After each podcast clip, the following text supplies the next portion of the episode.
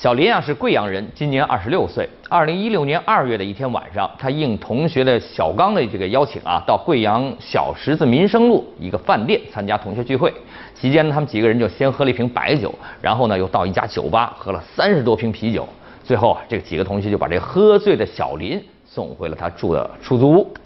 第二天中午十三点，也就是下午的一点左右，小林的家中意外发生了火灾，小林就不幸在火灾中死亡了。消防队出具的火灾事故认定书呢，就说了啊，排除了人为纵火、玩火、电气线路故障、雷击等原因，很可能是因为烟头起火造成的这个火灾事故。过火面积仅仅是两个平方米。小林的父母就认为啊，那几个一块喝酒的同学他有责任，把几个同学都告上了法庭。啊判决书就下来了，认为小林啊已经成年了，对醉酒后的危险性应当具有一定的判断和识别能力。其醉酒后回到了出租房啊，烟头造成的火灾事故致死，那自身他应该承担较大的呃责任。几名同学各补偿了小林父母一万元。在这儿啊，我就想跟大家介绍一下什么情形之下酒友要担责。一共呢分四种情况：第一，在酒桌上强迫性劝酒；第二，明知对方不能喝酒还硬逼着别人喝；第三，喝完了有人喝醉了啊，其他人不管他，没把他送到安全的地方；那第四呢，哥们喝了酒啊，硬要开车，你没阻止，呃，放任了他。以上这四种情况，如果这哥们出了事儿，作为酒友你就要担责啊，请大家切记。又到了开学季了啊！近期多地教育部门为迎来这个新学期的中小学生送上这个减负大礼包啊，诸如什么严查阴阳课表啊，开学两周内严禁组织考试，设立无作业日等等。各地招式繁多的减负新政，是否真的能给这个中小学生减减压呢？在这个教育部门发出减负禁令的同时啊，中小学校的门口或者是互联网上，诸如什么呃春季数学尖子班、中考冲刺一对一等等，名目繁多的这种辅导班招生广告又开始集中出现了，而且是生意红火，越开越多。校内减负、校外加压的现象，让中小学生的减负变得更加艰难。主要原因呢是家长们担心啊，面对这个重重的升学压力和激烈的择校竞争，学校给孩子放羊，他会不会让这孩子输在起跑线上了呢？那学校是给减负了，那孩子考学怎么办呢？那对于家长来说，教育部的一纸减负令，他们是既欣喜又焦虑啊。有专家就说了啊，中小学减负的关键是改变当前中国教育的单一评价体系。在每分必争的考试制度不改变的情况下，学生、家长、学校都希望考高分。那考试的硬门槛不除啊，就无法杜绝减负禁令中学校变相加压，更杜绝不了家长在课外给孩子加压。这也是当前啊中国教育培训市场火热的根本原因。课业负担的减轻，根本的改革方向是推进中高考制度改革，落实学校的自主招生，让学校放下考试的指挥棒。让孩子可以按照自己的兴趣去学习，建立多元的评价体系。呃，为了整治这个非机动车辆闯红灯的行为啊，山西临汾的这个交警他就出了奇招啊，骑自行车、电动车、摩托车等闯了红灯的，他每人罚写一百遍“红灯停，绿灯行”。这办法到底管不管用，我不知道啊。但单凭抄写交通口诀，好像只是对这个小学生有用吧。好，我们再来看看太原和临汾不同，太原市交警他就采取了人性化执法和警示教育并重的做法。从二零一六年五月二十号起，太原交警支队借鉴广西南宁的经验，设置了交通违法教育点九处，交通违法教育车四辆。在交通违法教育点，首先滞留违法行为人的这个车辆，再由民警讲清楚危害，接着要抄写有关非机动车行人道路的通行规定。观看交通事故警示教育片，读警示教育录。等到九十分钟这个教育结束之后，那违法行为人呢要答卷你答对了，请走；答不对，重新答。各位，您觉得这样是不是更靠谱呢？但是从另外一个角度考虑啊，这是不是有点交通违章处罚扩大化的趋势呢？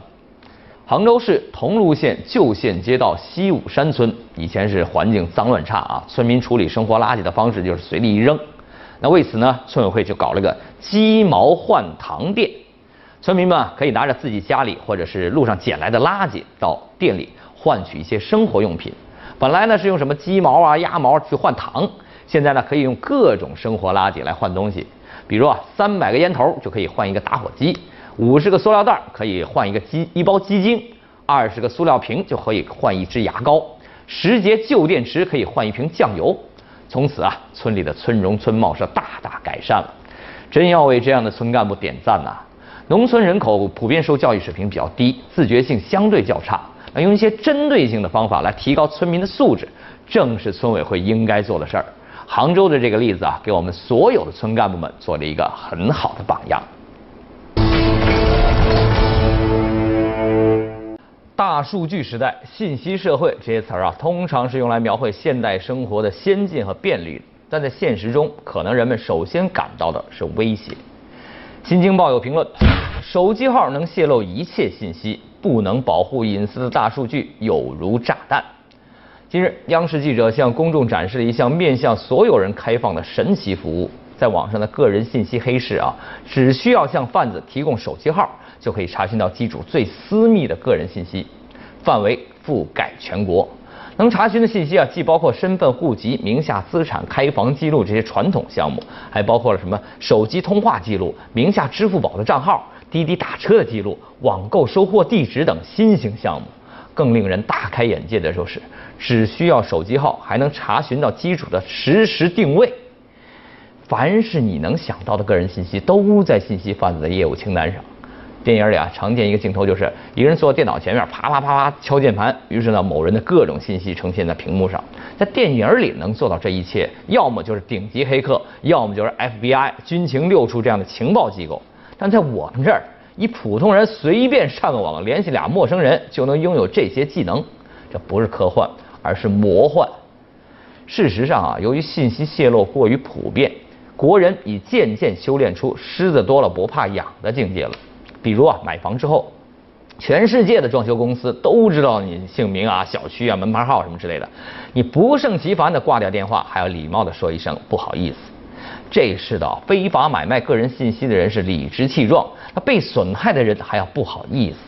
被泄露的信息精准指向有关政府部门和企业，户籍信息、开房信息对应的是公安部门，通话记录对应的是运营商，网购收货地址对应的是电商。滴滴打车记录就更不用说了，未必所有信息都是相关机构的内部人员直接泄露出去的，但这些对应的机构他必须要负起责任，主动清查信息泄露的渠道。退一步来讲啊，站出来撇清嫌疑也是负责任的。如果提供的说法是可信的话，总比默不作声要好。而我们现在看到的情况是什么呢？央视记者已经报案了，但还没有哪家机构主动出来宣称他负责。如果媒体一遍又一遍地揭露信息泄露的恐怖现状，换来的不是真正的改变，而是公众忍耐能力的提高，那真是一件可悲的事儿啊！一个手机号就能串起这么多个人信息，其功劳当在手机实名制。手机实名制实行当初，它是为了防范和打击电信诈骗。但现在的结果是啥呢？电信诈骗似乎没有被遏制住，而手机实名制却成了非法获取个人信息的便利工具。教训是深刻的。时下技术力量、资本力量和地方政府都在为大数据而兴奋。哎，大家首先做的都是迅速、大规模的收集信息，他却忽略了一项原则：不能保护信息，就没有资格去收集信息。自己手上的信息是资源，更是责任。不能过保护公民隐私的大数据，就像一颗炸弹。那这颗炸弹还是公用的，不法分子只需要付出很小的代价就可以随便使用。如果我们以最坏的恶意进行揣测，就会发现啊，有比电信诈骗更可怕的事儿早已成为可能。精神损害赔偿纳入国家赔偿范围，至今已经有七年了。那随着新一轮的司法改革的推进，一批热点难点冤假错案得以纠正啊，这个纠错之后的这个赔偿进展得到了广泛关注。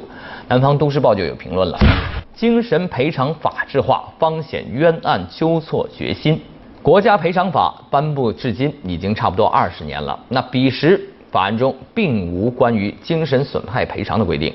二零一零年，国家赔偿法第一次修订，精神损害抚慰金被纳入到国家赔偿的范围之内。全国人大常委会法工委在对修正案进行说明的时候表示，国家机关及其工作人员违法侵犯公民的人身自由及生命健康权，同样会对受害人造成精神损害。此举被视为国家法律体系对冤假错案明晰责任、亮出担责诚意的宣示，是国家法治进展的标志。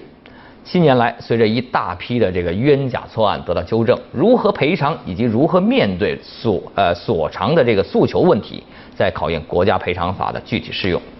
精神损害赔偿被写入法案，但具体的赔偿标准、数额因为立法的原则性而出现适用争议。那总体而言啊，国家赔偿法对精神损害抚慰金规定依然是较为笼统的。那最高法随后就出台了专门性的司法解释，列举了精神赔偿、精神损害赔偿认定时应该考虑的因素，并且规定啊，赔偿金原则上以限制人身自由赔偿金的百分之三十五为限。但落实到了具体个案的赔偿问题呢，法定的赔偿义务机关依然有较大的裁量空间。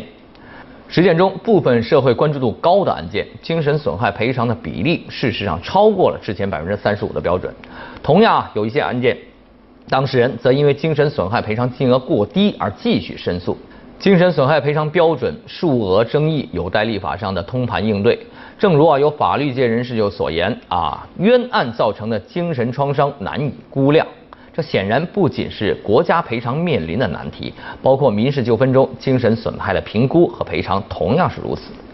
不仅精神损害赔偿如此，其他国家赔偿数额的够不够衡量同样是值得讨论的。早期冤案纠错典型赵作海案啊，当事人赵作海彼时获得六十五万元的国家赔偿，在赔偿用尽之后，最终得到法律法院方面的生活工作上的照顾，花絮新闻就引来了不少关注。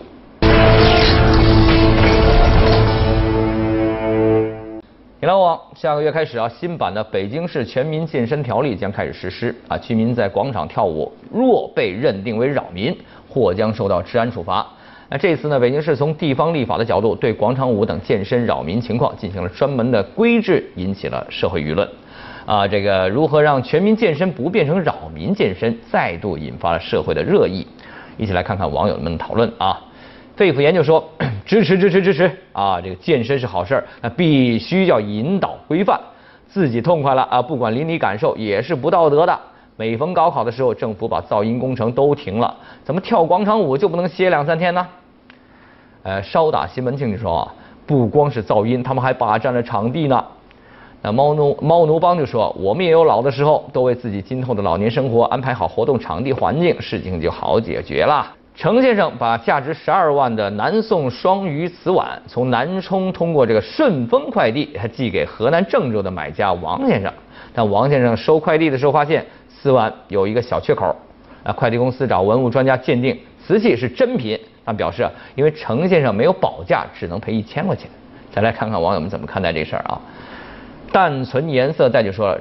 这人心也太大了！我寄一瓶三百块钱的红酒，快递员都提醒要我保价呢。今天晚上睡不着就说这种东西本来就不应该快递，也不能快递。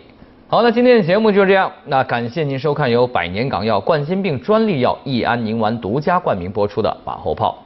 下周老马和您继续聊。有做对过，悠长岁月平静无事，亦是蹉跎。值得的怎可错过？要到一